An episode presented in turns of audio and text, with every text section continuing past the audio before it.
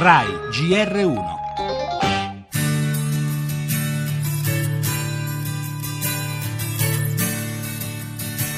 perché è cresciuto con Vasco, è il cantante della nostra vita che ha segnato un sacco di generazioni e quella è la cosa bella. Ti puoi portare a casa questa sera? Abito fuori Modena, Modena vai! Lui racconta la tua vita in- con poche parole in verità. Benvenuti al concerto che non avrà mai fine! Benvenuti nella leggenda! Benvenuti nel record mondiale!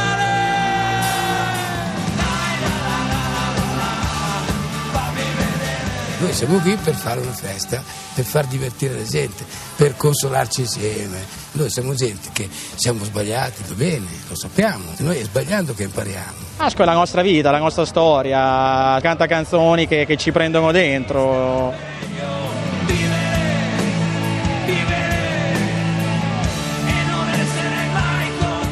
Racconta storie, racconta comunque insomma, un suo vissuto, un po' le sue emozioni e questo ti entra dentro. Vogliamo anche combattere per la libertà, che noi vogliamo avere la libertà di uscire di casa di vivere, non vogliamo essere chiusi in casa dalla paura.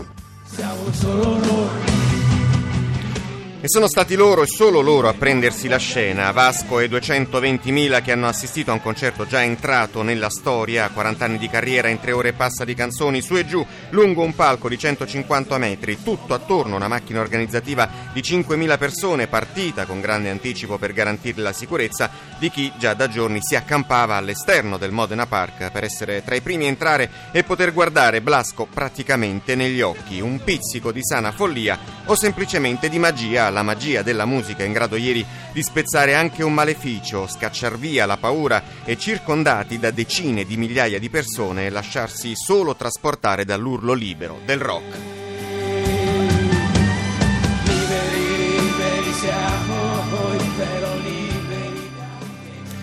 Nel nostro giornale anche l'immigrazione, oggi a Parigi il vertice Italia-Francia-Germania, primo di tre appuntamenti importanti, il ministro Minniti punta a un protocollo d'azione per le navi delle ONG straniere e a una distribuzione più equa dei migranti che arrivano via mare. Per la politica il duello nel centrosinistra, a Roma Bersani e Pisapia lanciano il progetto insieme, a Milano Renzi raccoglie la sfida, ascoltiamo chiunque dice non ci ferma nessuno. Per la cronaca l'agguato di Napoli, spari contro un ex pentito, ma a rimanere ferito è un ragazzo di 15 anni. Lo sport, Tour de France, prima maglia gialla e il gallese Thomas, MotoGP, gara alle 14.